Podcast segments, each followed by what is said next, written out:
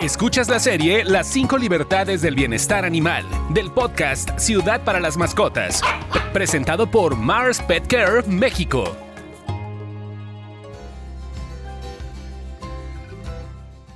Señores, bienvenidos al episodio número 2 de este 2022 del podcast Ciudad para las Mascotas, un podcast presentado por Mars Pet Care México. Soy Carlos Humberto Mendoza Muñoz y en esta ocasión, en esta serie de las cinco libertades del bienestar animal, vamos a hablar que los perros tienen como derecho estar libres de temor o, estrés. Y qué mejor que para platicar este tema Esther Charles TT, nuestra experta en comportamiento animal, que nos va a dar una visión completa de qué factores determinan el bienestar de los animales, tomando en cuenta los aspectos fundamentales para el buen desarrollo de la salud física, fisiológica y etológica de perros y gatos. TT, ¿cómo estás? Bienvenida. Hola, muy bien. Buenas tardes a todos o buenos días, dependiendo de dónde anden. Pero aquí, alegre, hablando del estrés, ya saben que yo fisiológicamente amo el estrés, entonces este tema es de los que más, más me encantan. Pero voy a hacerle aquí de abogado del diablo. Una cosa que yo también me gusta el estrés y andar así a las carreras, de pronto le encuentro el gusto. Pero una mascota, un animal con el que convivimos, no puede decidir como nosotros que somos masoquistas. Entonces, nosotros tenemos que proporcionarles un, un, un, lugar, una vida libre de temor y estrés. Entonces, ¿por dónde comenzamos? Pues creo que es definir, bueno, el estrés, recordemos eso, es una reacción normal del cuerpo. O sea, es lo que nos ayuda a movernos y a, y a reaccionar cuando el, el ambiente tiene una amenaza. El problema viene cuando estas amenazas empiezan a hacer cosas que a lo mejor eh, una no están en nuestro control y empieza a ser crónico. O sea, el estrés que es agudo, que nos hace como reaccionar en ese momento, pero que después nos recuperamos y ya estamos relajados, ese estrés es el normal, es una respuesta normal a los cambios que hay en nuestro ambiente. El problema es cuando eh, ese cambio en el ambiente es percibido por nuestra mascota como una amenaza constante, entonces este estrés eh, empieza a permanecer activo, que es una respuesta normal, esta parte de que ese estrés permanezca activo. Entonces hay que ir eh, ayudándole a nuestra mascota a gestionar este estrés para que no, no pase de ser un estrés agudo a un estrés crónico. Y estar pendientes de qué actividades o qué conductas nuestras eh, eh, incitan a que estén en una situación de estrés nuestras mascotas. Que pueden ser los viajes, si nos vamos de viaje, si no estamos, a lo mejor nosotros nos vamos tres, cuatro días, el perro puede eh, entrar en estrés, la llegada de otra mascota, la visita al veterinario. Yo creo que la visita al veterinario son de las cosas que causan más estrés, así como nosotros ir al dentista o irnos a vacunar contra la COVID, que nos entra como ese estrés de me van a inyectar. Las mascotas saben o, o lo huelen o lo intuyen. ¿Cómo sucede eso? Sí, pues es es todo, o sea, desde que sacamos a nuestra mascota de la casa, la subimos al coche, eh, llega al hospital veterinario, en el hospital veterinario hay un montón de olores, un montón de ruidos, llega un extraño y me toquetea y aparte si algo me duele, pues, o sea, toda esta parte va, va generando estrés y bueno, creo que de esto hemos hablado un poquito en, en, en capítulos anteriores de cómo ayudarle a nuestra mascota a gestionar ese tipo de situaciones. Que es el tema que nos pasa a nosotros también. Imagínense que su mascota pasa por la misma situación que pasamos nosotros, por ejemplo, cuando nuestro jefe o nuestra pareja nos dice, tenemos que hablar. Ya sé. Lo mismo pasa con las mascotas, así de, ¿por qué me están subiendo al carro? ¿Por qué me están viendo con carita rara, así como de que no se dé cuenta que la vamos a subir al carro? Esas, esos cambios de dinámicas los animales las sufren mucho y las perciben mucho como viene algo raro y entran en estrés de eso no es normal, no es mi día a día, ¿por qué está todo esto diferente? Entonces son de esas cosas que tenemos que estar conscientes. Exacto, y siempre lo mejor es prevenir. Entonces, si ya sabemos que en algún momento nuestra mascota va a tener que viajar en el auto, pues es desde cachorrito, desde gatito, acostumbrarlo a viajar en el auto. Si en algún momento va a tener que ir a visitar al veterinario, eh, creo que como les recomendaba, que el veterinario se vuelva el mejor amigo de su mascota, para que él lo acepte y, lo, y quiera tener como ese, ese enganche o esa esa buena relación con nuestro veterinario. Entonces es muy importante que vayamos gestionando todas estas partes para que al momento que sí tenga que, que revisarlo el veterinario porque algo está mal, que pues esté tranquilo y no le generemos tanto estrés más de lo que de lo que se necesita en ese momento. Y los invitamos a que escuchen nuestra serie de septiembre, que son acciones que generan estrés a las mascotas y cómo reducirlo. Pero platicamos un poquito más para la gente que no nos escuchó en septiembre, platicamos un poquito más de otras circunstancias donde las mascotas pueden estar estresadas. Pues creo que va a variar dependiendo mucho de las experiencias de nuestra mascota, de su nivel de socialización, de la parte de qué tanto lazo tiene con los humanos. Luego a veces pasa mucho con las mascotas rescatadas que el periodo eh, sensible o el periodo de socialización lo pasaron fuera del contacto humano. Entonces cuando entonces nuestra mascota, hay una parte, una, edad eh, de socialización, una etapa sensible en la cual si a lo mejor no tuvo un beneficio de, de parte del humano, pues va a tener mucha desconfianza en el humano. Entonces hay que ver cuál es la situación concreta que mi mascota le genera estrés. ¿Y cómo vamos a saber que a lo mejor ciertas circunstancias o ciertas eh, eventos o, acciones están generando el estrés a nuestra mascota, una, pues va a ser el que va a querer huir, ¿no? Luego eh, nosotros somos muy tercos y estamos jaloneando a nuestro perro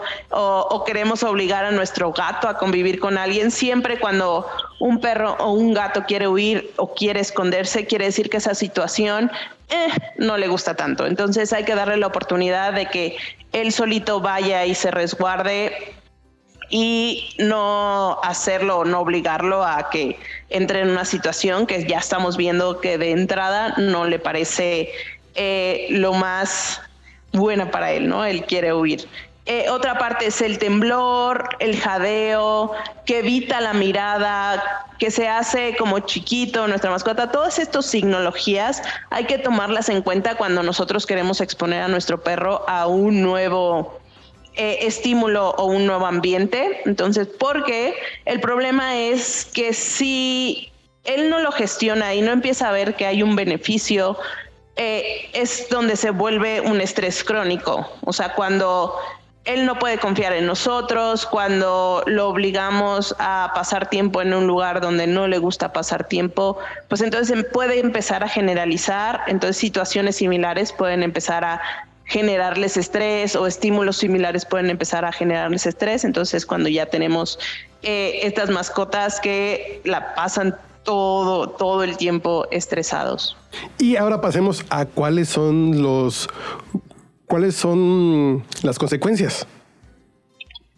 Sí, cuando el estrés se vuelve crónico, quiere decir que ya el cerebro está como en alerta todo el tiempo. Entonces, nosotros tenemos cambios fisiológicos que cuando nos estresamos, pues em, empiezan a generar muchas cosas en nuestro cuerpo para poder huir, ¿no? Se reduce un poco de irrigación a, por ejemplo, al estómago, a la vejiga, porque pues necesita estar la sangre en las extremidades para poder correr o para poder defenderse. Entonces, este, estos cambios chiquitos que pasan cuando tenemos una situación de estrés.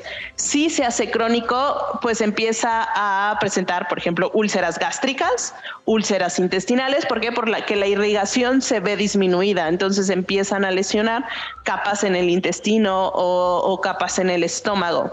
También podemos tener problemas en la piel, empezamos a tener como comezón, urticarias, cosas que pueden estar también asociadas con esta parte de disminución. Obviamente, si, si tu cuerpo está en querer huir, pues el sistema inmune, digamos que va a estar un poquito deficiente, entonces imagínate conservarlo por mucho tiempo, pues va a hacer que tengas más predisposición a tener enfermedades. Y obviamente todos estos cambios van a llevar a cambios de comportamiento o, o cosas que a lo mejor el perro va a estar estimulando. Eh, cómo gestionar eh, esta parte del estrés, ¿no? Vamos a tener cambios que, que van a estar indicando que, que, el, que el perro está con estrés o con miedo. Y luego, ¿cuáles son los signos para saber si está estresado? ¿Cómo sabemos cuando, cuando están en una situación de estrés? ¿Cómo, ¿Qué conductas o qué actitudes nos van a decir que tenemos una mascota estresada? Sí, ya cuando es un estrés crónico, de las conductas que podemos empezar a observar, mucho son conductas compulsivas, conductas que son repetitivas, eh, conductas, por ejemplo, que empiece a caminar en círculos, que se empiece a lamer tanto que pueda lastimarse, que, que empiece a a lo mejor a comer cosas que no debe comer, que, que empiece así a comer como productos que no realmente no son nutrientes. Eh, podemos tener eh, conductas que, que a lo mejor va a estar siempre congelado en un solo lugar. Eh, puede estar más susceptible a ser agresivo si de repente nuestro perro empieza o nuestro gato empieza a ser agresivo en situaciones donde no era agresivo, probablemente ya hubo ahí algo que le detonó este miedo. Eh, vamos a ver que a lo mejor eh, nunca está tranquilo, que siempre se está moviendo, o sea, que realmente se ve ansioso. Vamos a ver que está mm, triste, o sea, que no, no está teniendo sus conductas normales, o sea, que a lo mejor si antes le gustaba el paseo, ahora no, ahora prefiere estar eh, escondido en algún lugar, o a lo mejor cierta persona le genera desconfianza y por eso está siendo agresivo. Entonces, ahí hay como signos que, que si aparecen de repente pueden estar indicando que, que a lo mejor la situación en la que está nuestra mascota eh, le está generando estrés. Y también recordemos que en estos tiempos que estamos regresando al, a la normalidad o la nueva normalidad después de la pandemia, también va, va, a haber estos cambios de rutinas que pueden afectar a nuestra mascota.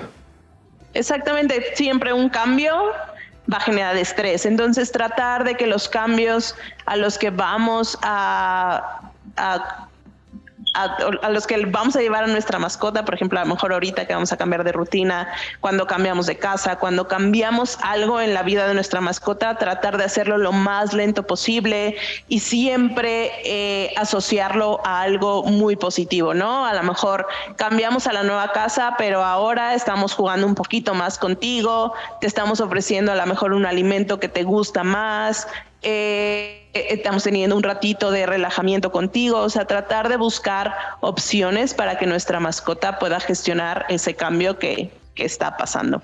Y yo creo que lo principal, lo principal es darle atención y cariño con eso.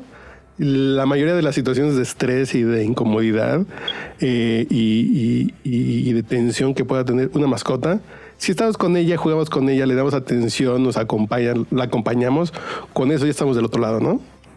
Exactamente, siempre eh, al final, pues la relación con nuestra mascota es pues convivir con nuestra mascota.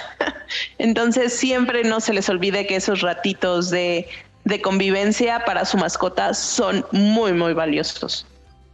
Técnicamente son como unas sesiones de spa para nuestras mascotas, ¿no? El jugar con Exacto, ellos, el acariciarlos, el convivir con ellos, funciona como si los lleváramos al spa. Exacto, su ratito de, de, relajamiento. Entonces siempre denle esos minutitos en su día para que estén con ustedes. Listo, Tete. Entonces ya repasamos ese segundo punto de las cinco libertades del bienestar animal, que es que las mascotas los animales deben estar libres de temor o estrés y ya platicamos cómo detectarlo, cómo prevenirlo, cómo atenderlo. Entonces vamos avanzando con estos cinco libertades, con estas cinco libertades y nos faltan tres más. Y la siguiente es que estén libres de molestias físicas y nos vas a seguir acompañando, ¿verdad, Tete? Exacto, aquí estaré. Entonces invitamos a toda la audiencia que nos comparta si han vivido eh, alguna situación de estrés y cómo la solucionaron o qué conductas le han provocado estrés a sus mascotas. Lo pueden hacer con el hashtag Ciudad para las Mascotas en nuestras redes sociales, tanto en Facebook como en Instagram. Soy Carlos Humberto Mendoza Muñoz y nos escuchamos en el siguiente episodio. Gracias.